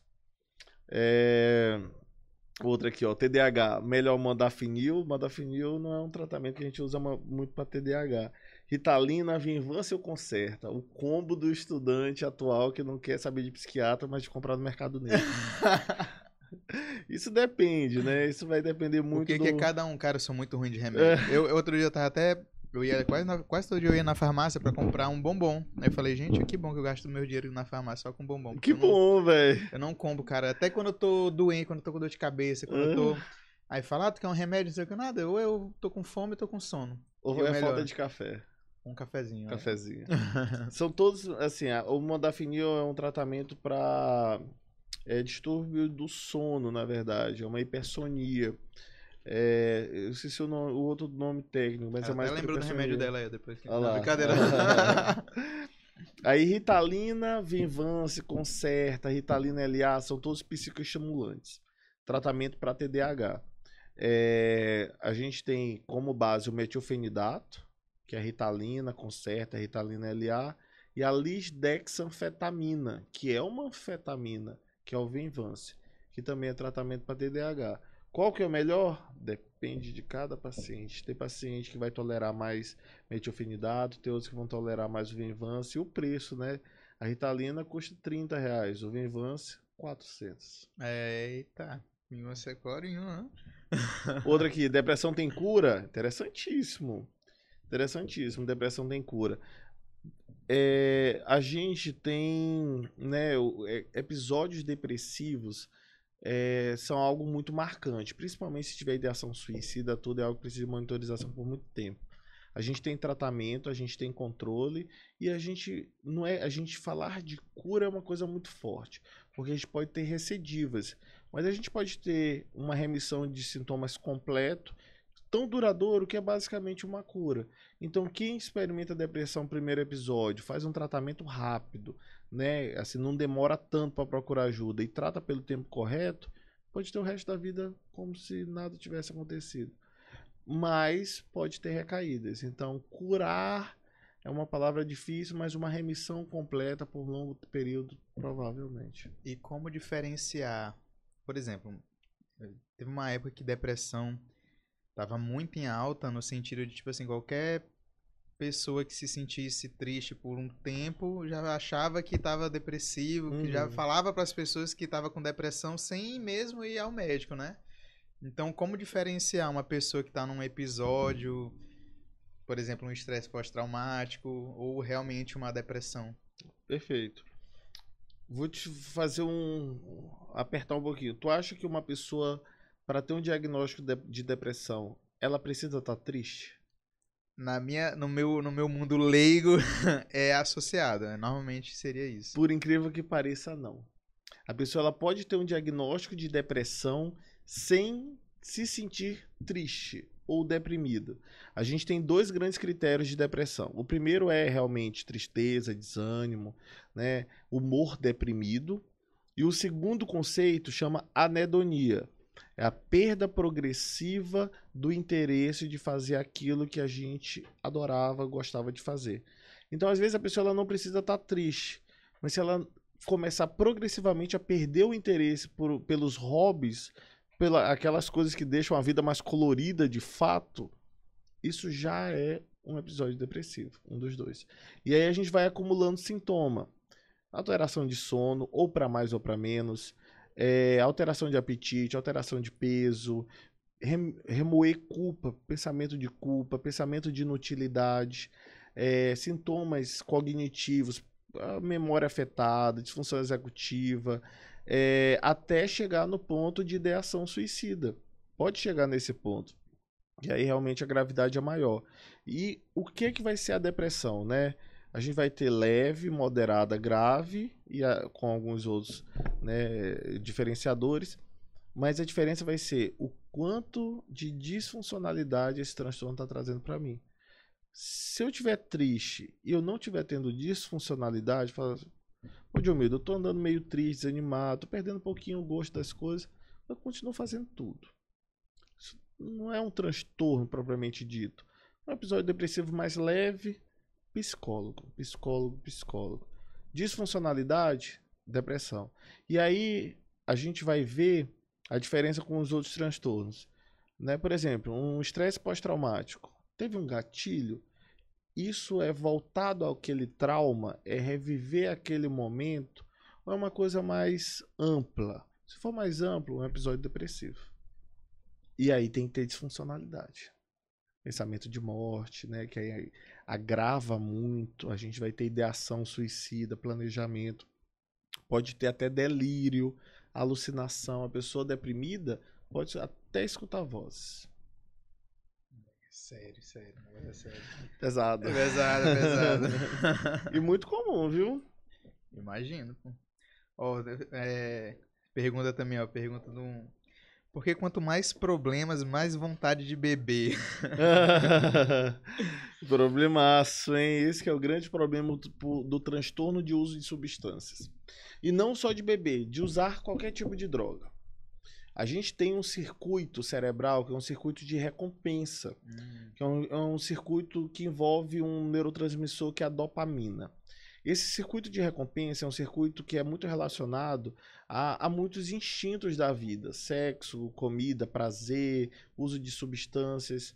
Então, por exemplo, a pessoa às vezes decorrente de um problema, né, ela vai falar assim: "Não, velho, eu mereço beber, ou eu mereço dar uma cheirada, ou fumar tal coisa". Isso é um circuito de recompensa. Isso é pesado, porque ela vai entrar numa bola de neve enorme. A gente tem o uso, aí tem o ápice, o efeito da substância. Depois desse efeito, a gente vai ter a abstinência, né, que são os efeitos pós-droga. E pós-abstinência, a gente vai começar a procura pelo uso novamente da droga. É um quadro de ansiedade muito alto, que qualquer mínimo gatilho Pô, esse problema tá muito grande, eu mereço beber. Aí usa de novo. E aí a gente volta e faz todo o circuito. Então, beber, né, o uso de substâncias de forma geral entram nesse tipo de, de circuito que é muito maléfico.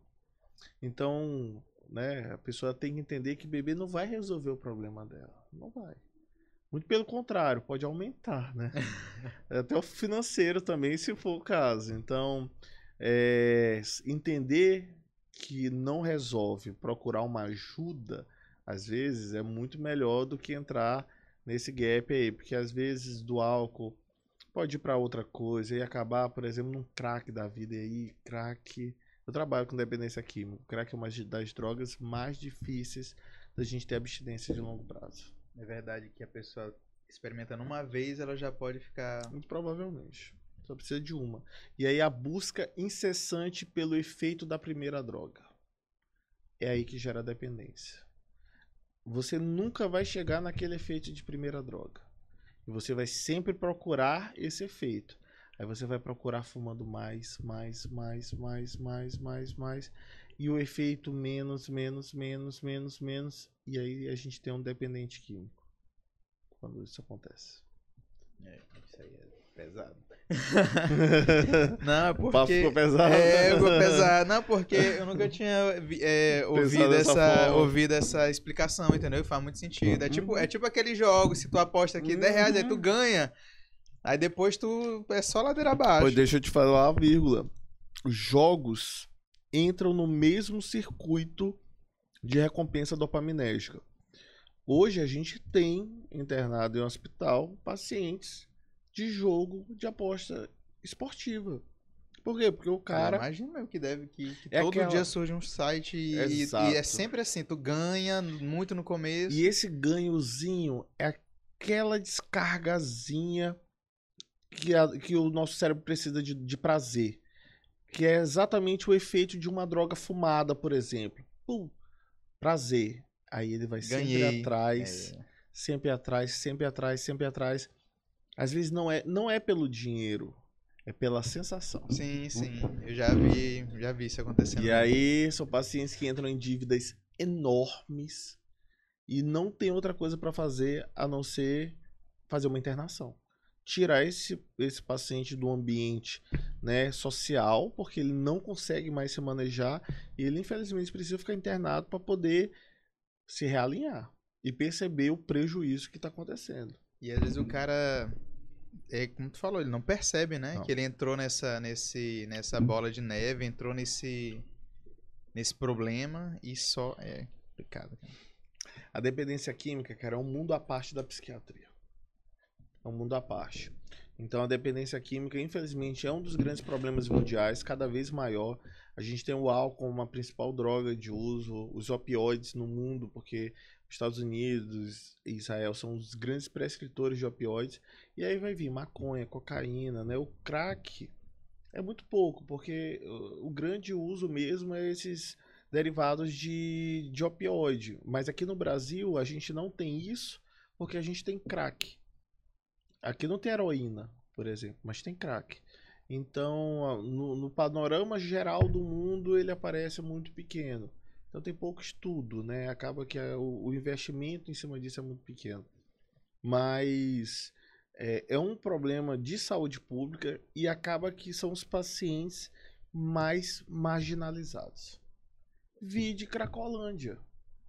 Aquilo ali é o ápice da marginalização de pessoas doentes. Aquelas pessoas estão doentes ali, doentes e completamente marginalizadas. Eventualmente tem ações de, de saúde pública, né, saúde coletiva que vai lá, tenta fazer um manejo, mas a gente não tem estrutura para poder acomodar ou forçar aqueles pacientes ou ter um, um meio para poder tratá-los, porque é milhares de pessoas.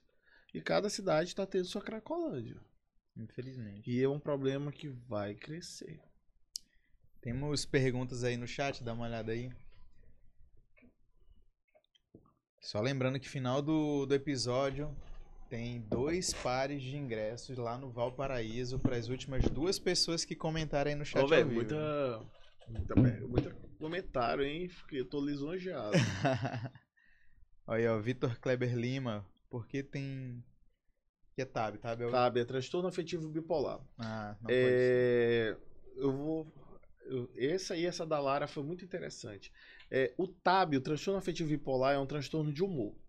É, acaba que se confunde muito com esquizofrenia, porque tem sintomas psicóticos, a pessoa acaba delirando, ouvindo vozes. Só que a gente tem um transtorno de humor por trás, por trás, que é a euforia, um- uma ideia de grandeza, um ego inflado, uma baixa necessidade de sono. É o contrário da depressão. A gente tem a depressão e a gente tem a mania. Então essa mania, ela pode parecer um pouco esquizofrenia se a gente desconsiderar o humor. Quem tem TAB pode ter esquizofrenia, a gente vai chamar de esquizoafetivo. Né? É uma esquizofrenia que vai ter momentos de transtorno de humor dentro dela. Mas em geral são eventos dissociados. A esquizofrenia é o transtorno psicótico sem humor. É uma doença debilitante, infelizmente, crônica pro resto da vida, em que essa pessoa, ela, se ela não for corretamente tratada no tempo, no menor tempo possível, ela vai ter diversas sequelas funcionais a longo prazo. É uma das doenças dentro da psiquiatria, assim, ainda muito desafiadoras para a gente ter um prognóstico muito bom.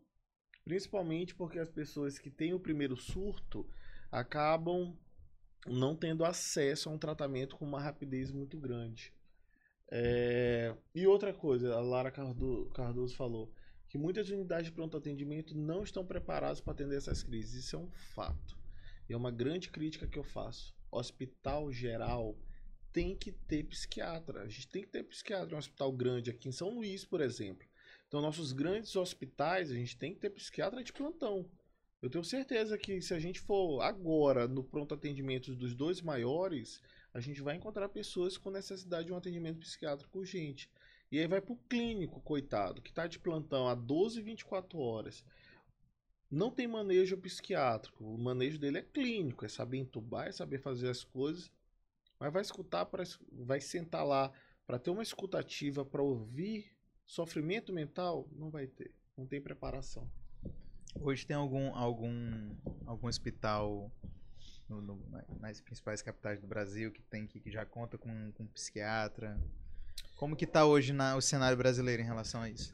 Cara, cenário brasileiro é muito variável. Se a gente pegar as grandes, grandes capitais, né, São Paulo, Rio, Belo Horizonte, a gente tem suporte 24 horas de, de hospital psiquiátrico, né? Então, assim, lá na- em Belo Horizonte, onde eu fiz minha formação, a gente tem hospitais públicos e privados com assistência 24 horas. Então, e grandes opções, né? Grandes opções.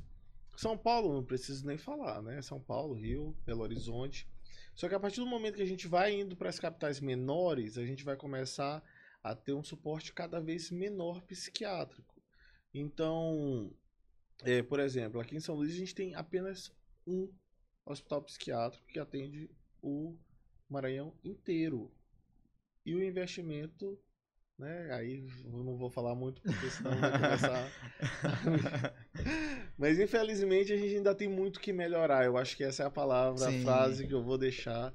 Que a gente tem muito que melhorar. A gente tem pessoas muito boas que se planejam a fazer grandes mudanças e acabam sendo barradas por burocracias muito antigas. Aí, ó, fica a dica aí, fica a dica e a reflexão. A Dea mandou a pergunta aqui, ó, do caso True Chase. Eu, eu não conheço Eu também não particularmente. conheço. A condição dela se dá porque foi abusada pelo padrasto? É, se a gente falou, né, da questão que é o desenvolvimento infantil, adolescência, traumas moldam personalidade, provavelmente, e outra, não só personalidade, podem ser gatilhos para outros problemas. Esquizofrenia, transtorno bipolar tem também, né, um pouco dessa associação. Ó, essa pergunta também é muito boa. Até onde o filme Fragmentado é real? Já assistiu Fragmentado? É o transtorno dissociativo de identidade, né? Isso acontece, mas assim, são casos muito, né, que ainda são muito incógnitas. O cara acho que tem 23, 23 personalidades. e- É, normalmente a gente encontra essas situações com duas, três personalidades. 23 é muito. 23 é... 92 É, personalidades. exatamente. Ah, Então, entendi. assim, pode ser, né? Pode ser. Quem mais? Quem mais aí? Vê aí embaixo aí. Salve, Gustavo. Sei demais desse estresse. Aí, ó, Lara Cardoso. Se Aí, estressa ó. pouco. Aí, o pai do, do Demet tinha algum transtorno? É muito difícil a gente saber. Pelo menos nas, nas investigações que foram feitas off, né? No julgamento, tudo não pareceu nada assim significativo, não. Ó, por exemplo, a gente tava falando sobre, sobre preconceito é, e a questão do autismo. Eu já vi muitas famílias que ignoram, que percebem que o filho ali é diferente e tal, mas preferem falar, não, isso aí depois melhora e tal. Tu também trata, né? Também É, o autismo é uma situação semelhante ao TDAH quando a gente fala de neurodesenvolvimento, né? A gente vai ter elementos de neurodesenvolvimento que vão fazer com que essa criança entre no espectro e o autismo a gente não pensa numa doença, né? Primeiro que existe um espectro enorme, né, de um altíssimo funcionamento, crianças extremamente inteligentes, superdotadas, até autismo de uma gravidade, né, que vai precisar de um suporte para atividade básica de vida, higiene, alimentação, então é um espectro enorme. Como eu trato adulto, o que que acontece? Existem hoje diversos adultos que me procuram falando assim, doutor, eu acho que tem alguma coisa errada comigo. E sempre teve. Mas apesar disso, eu consegui ter uma vida, mas assim, tem alguma coisa que me chama atenção. Aí a gente investiga relacionamentos interpessoais, né? mais frágeis, é, seletividades, é, algumas dificuldades ao longo da vida. E por que, que isso é importante, Diomildo? Isso é só para a gente ficar dando diagnóstico, ficar dando diagnóstico? Não. Eventualmente o diagnóstico é um alívio, cara. Algo que tu fala assim, por que toda a minha vida eu tive esse tipo de dificuldade? E a partir do momento que tu sabe assim, pô, eu realmente tenho traços de autismo, isso traz um alívio, porque isso explica, João, tanta situação que tu passou na vida. Então é nesse ponto que eu acho que o diagnóstico é interessante. Tem muito psiquiatra que não gosta de dar diagnóstico. Eu acho, eu, eu, na minha opinião, eu acho que o paciente ele merece saber do que que tu tá pensando, né? O que que ele realmente pode ter. Então, é, você ter algo que vai justificar situações extremamente complicadas da sua vida e tu entrar num grupo e tu se sentir pertencente a um local, isso aí é não tem preço que pague.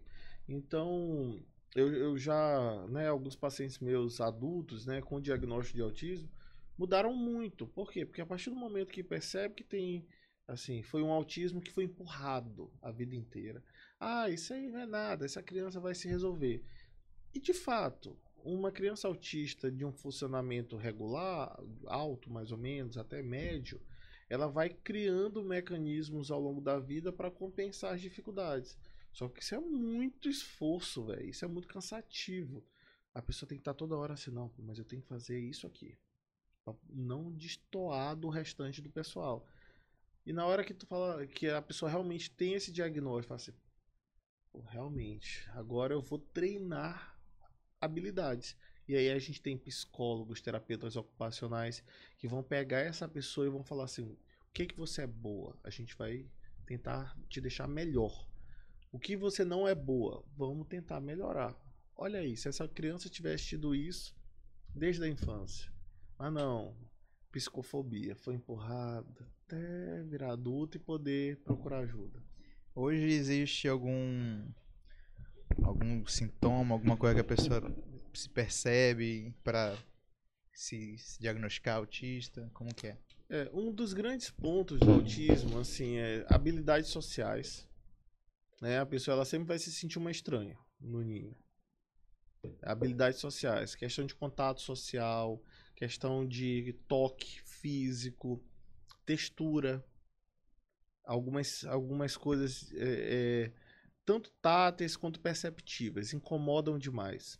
Seletividade, às vezes a pessoa ela prato, comida, ela só vai comer tal coisa. Ah, mas experimenta isso. Não, não vai rolar.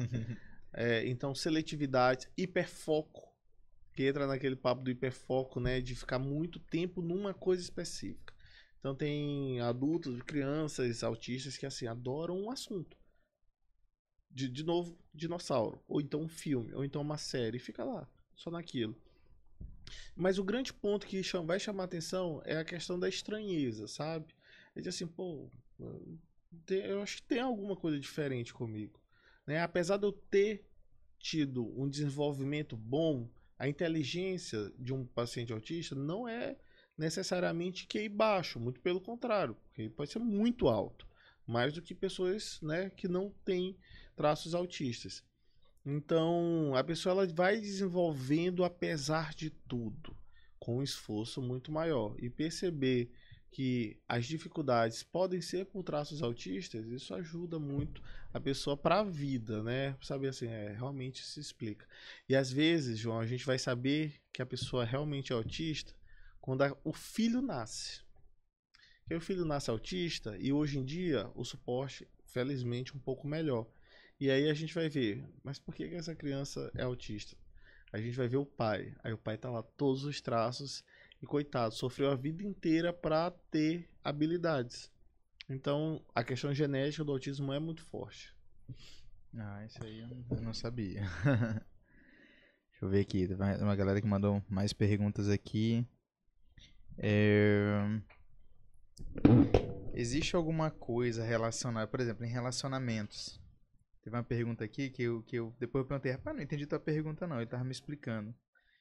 Sobre essa questão de relacionamentos, que um homem às vezes procura uma esposa semelhante à mãe, uhum. sabe? que cuida, que não sei o quê. Se tem alguma coisa que, que se explica.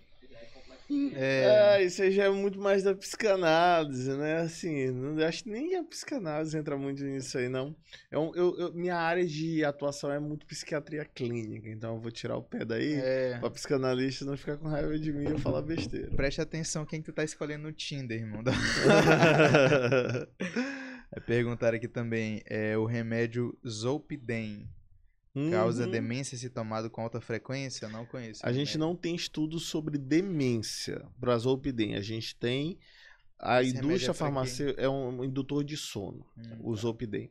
É um indutor muito famosinho atualmente. Todo mundo fala assim: ah, vou tomar tomo um Zolpidem. Aí, ó, toma o Zolpidem. é... Então, o Zolpidem é um indutor de sono. A indústria tenta passar o Zolpidem com uma carinha de bomboncinho. Hum. Não causa dependência, super seguro. Não é verdade. O Zolpidem causa sim dependência se o uso for né, não assistido. Então a gente tem né, atualmente diversos pacientes em hospital de dependência química que usam dezenas de comprimidos de Zolpidem por dia. Dezenas, sendo que é para usar metade ou um. Então o Zolpidem é, ele, ele é uma medicação que causa dependência, mas a gente não tem estudo robusto que vai sugerir quadros demenciais. É, a gente vai ter disfunções executivas a curto prazo, então são pessoas que usam Zolpidem e podem apresentar um pouco de falha de memória, né, dependendo da, do tempo de uso, mas coisas reversíveis. E reversíveis a gente não tem nada disso, não. Ainda. Cuidado aí com teus Zolpidem, meu parceiro. Cuidado com seus Zolpidem. Deixa eu ver aqui. Agora, agora tem uma, tem uma aqui. Como identificar um psicopata? A gente falou um pouco sobre é. isso, né? Não tem como identificar assim, né? Muito difícil. É difícil, que ele é. Pode ser muito inteligente. É, pode... O Demer tá aí como prova, né? O tanto de tempo que passou. E agora a pergunta do nosso amigo lá. pergunta polêmica. Preparem-se para pergunta polêmica. Jair Bolsonaro tem algum distúrbio psiquiátrico? O bom é que a gente, né, a gente conversou muito sobre personalidade, Sim. né? Então eu vou deixar subentendido a resposta, só puxar um pouco o vídeo para trás. que eu já expliquei muito sobre personalidade. Então a gente tem algumas personalidades, né? Algumas personalidades que, que podem trazer alguns algumas ideias aí um pouco diferentes. Ó, oh, tá ok. Meu irmão parceiro aí é, da Azul, Andrezão. a gente falou um pouquinho também, mas é uma pergunta interessante, só pra gente reforçar. Como identificar os primeiros sintomas de alguém que sofre ansiedade? Perfeito, muito bom. Então, primeiro a gente tem que entender que existe ansiedade normal. Isso é um fato. Ansiedade normal é algo que prepara a gente pro dia a dia. Para uma paquera, para uma, um, uma coisa no trabalho, uma prova, uma atividade. A gente tem aquele sintoma ansioso que vai deixar com que a gente. vai fazer com que a gente fique mais alerta, mais produtivo e que a gente se organize para aquele momento. A partir do momento que aquilo acaba, acabou. Nossa ansiedade vai ser direcionada para outra coisa, vida que segue. O que, que acontece com o transtorno de ansiedade? A gente vai começar a ter sintomas ansiosos, preocupações com muito mais frequência para muito mais coisas que a gente provavelmente não precisaria ficar preocupado. E isso vai fazer com que a gente tenha vários sintomas irritabilidade, ficar mais distraído, esquecido, sintomas corporais, uma dor de cabeça frequente, uma dor no corpo frequente, perda de libido, enjoo, diarreia, constipação. Isso faz com que a gente comece a progressivamente perder nossa funcionalidade que tu já sabia Sim. que eu ia falar isso. João já tá quase o psiquiatra quase aqui. aqui, já tô, daqui então... a pouco arrasto pra cima aí, ó, vai, consultas. o ponto importante é perda funcional. João Mildo, eu tô ficando mais ansioso, mas eu não tô tendo perda funcional. Não precisa de remédio, não precisa de tratamento psiquiátrico. Tô tendo perda funcional. Chego à noite, minha cabeça tá mil, tô tendo insônia, né? Tô sentindo dor no meu corpo inteiro, não tô conseguindo fazer nada, eu já acordo angustiado, ansioso. É a, é a sensação da cabeça ligada no 220. Preocupado com tudo, coisa desnecessária. Isso é um transtorno de ansiedade. Aí precisa de ajuda. Isso por ansiedade generalizada. Ataque de pânico quando a gente começa a ter recorrência de ataques de pânico, o medo de ter ataque de pânico gera ataque de pânico.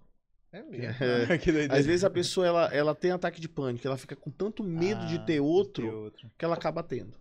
Entendi. Então isso, né, ataque de pânico a gente na hora já sabe quando que vai precisar de um psiquiatra.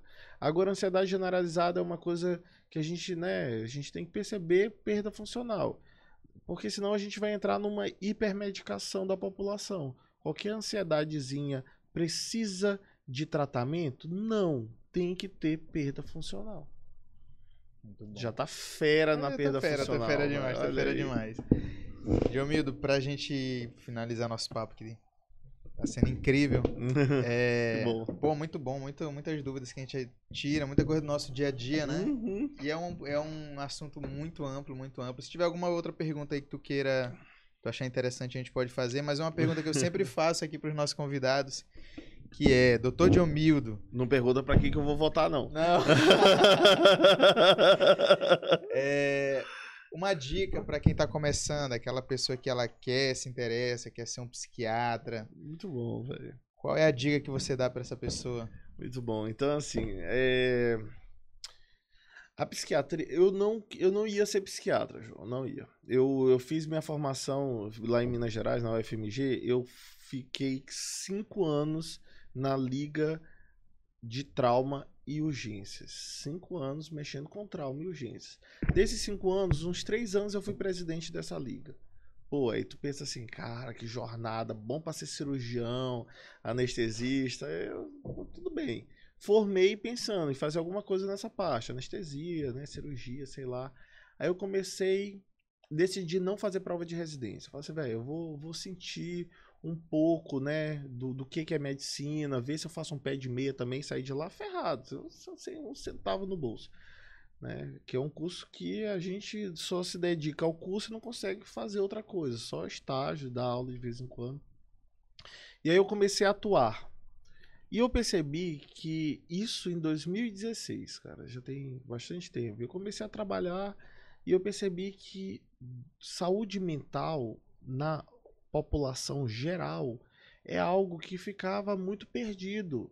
Então eu atendia pessoas, né, no posto de saúde, interior do interior do Maranhão, pequenos povoados com quadro de ansiedade, com quadro de depressão, depressão grave, que eu, no meu, na minha mínima, humilde tentativa de ajudar, eu passava alguma coisa e a pessoa melhorava.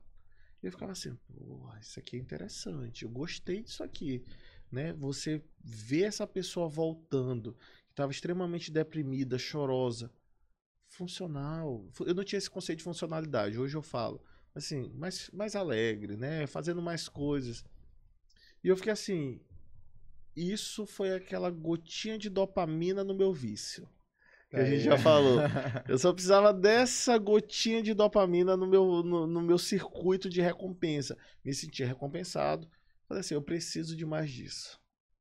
Aí fiquei nessa, né? Comecei a ler um pouco mais, sem fazer a residência.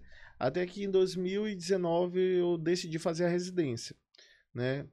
Voltei para Minas Gerais, para o mesmo hospital, Hospital das Clínicas, mais três anos de residência, né? Então fiz minha residência, uma residência muito boa, né? Eu tive contato com professores excepcionais, é assim, até hoje eu sou muito grato a, a, muitos dos professores que eu tive, Gislene Valadares, que é especialista em saúde da mulher, é, não só do Hospital das Clínicas, né, do, do outro hospital que eu frequentava, o Raul Soares, o Lucas Mantovani, o Breno, o Paulo. Então, assim, professores extremamente fantásticos. E é, o que eu vou falar para quem quer fazer, né? Que, então, primeiro, faça um curso de medicina bem feito, né? Não faça um curso de medicina entra, entrando no primeiro período e falando assim, quero ser psiquiatra, vou estudar só psiquiatria. Não o que eu tive de aprendizado da, da emergência, do, da cirurgia, eu uso até hoje. Então, assim, faça uma, uma, uma, uma boa formação médica e faça uma boa residência.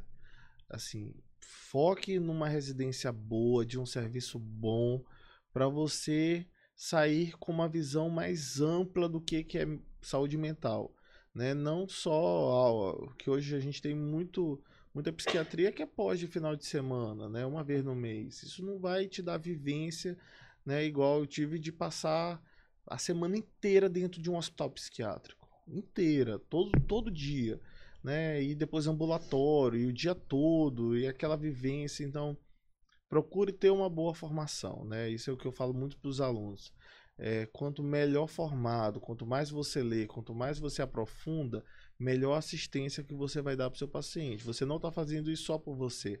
Você vai cuidar quando o paciente chega para você, para você cuidar da saúde mental dele, ele está abrindo, não é um órgão, não é, por exemplo, cardiologista que vai ver o coração. Você está entrando na família dele, na maior intimidade dele, nele como uma pessoa completa. Ele te dá o acesso.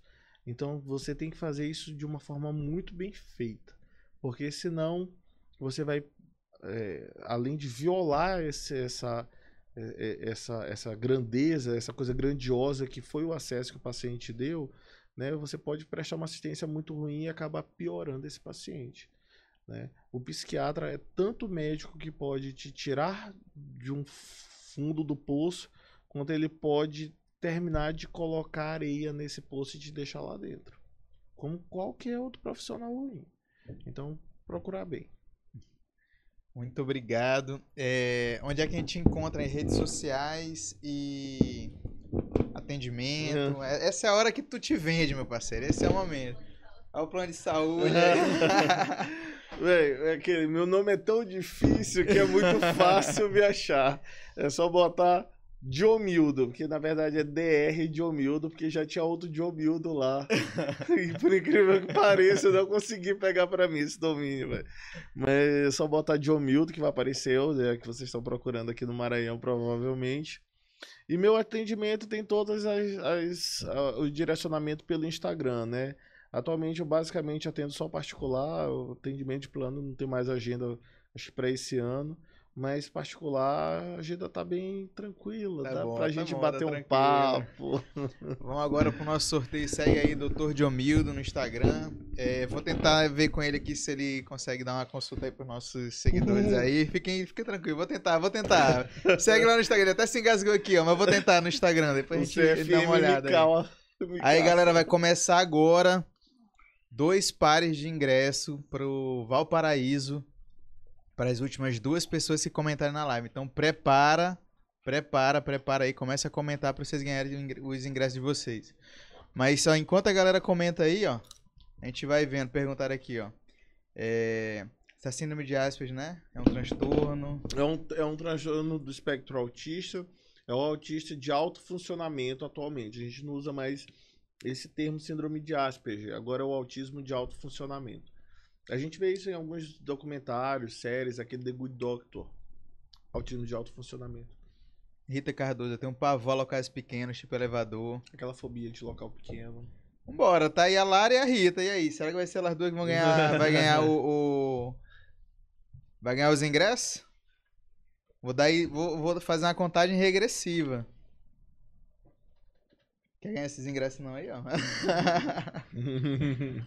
Eu vou escrever aqui. Vai, ô, manda aí esse momento pra galera. Fazer uma contagem aqui de 10 segundos. 10.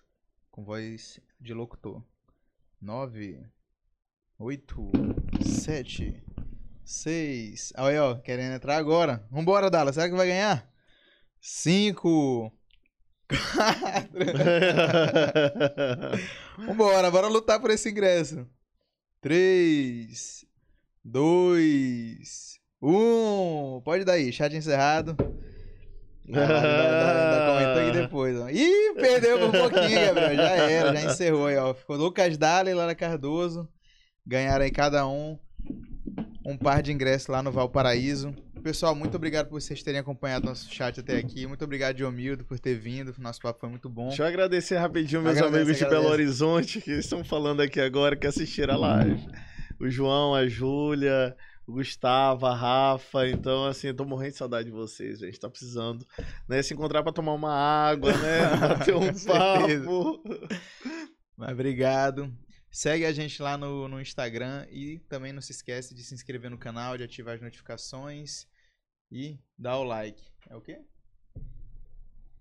E obrigado também, Valparaíso, obrigado pelos ingressos e obrigado também, Burger Now, que agora, né? Muito Na bom da gente boa batatinha. lanchar, não? Valeu, galera. Até a próxima terça-feira. Obrigado. Valeu, galera.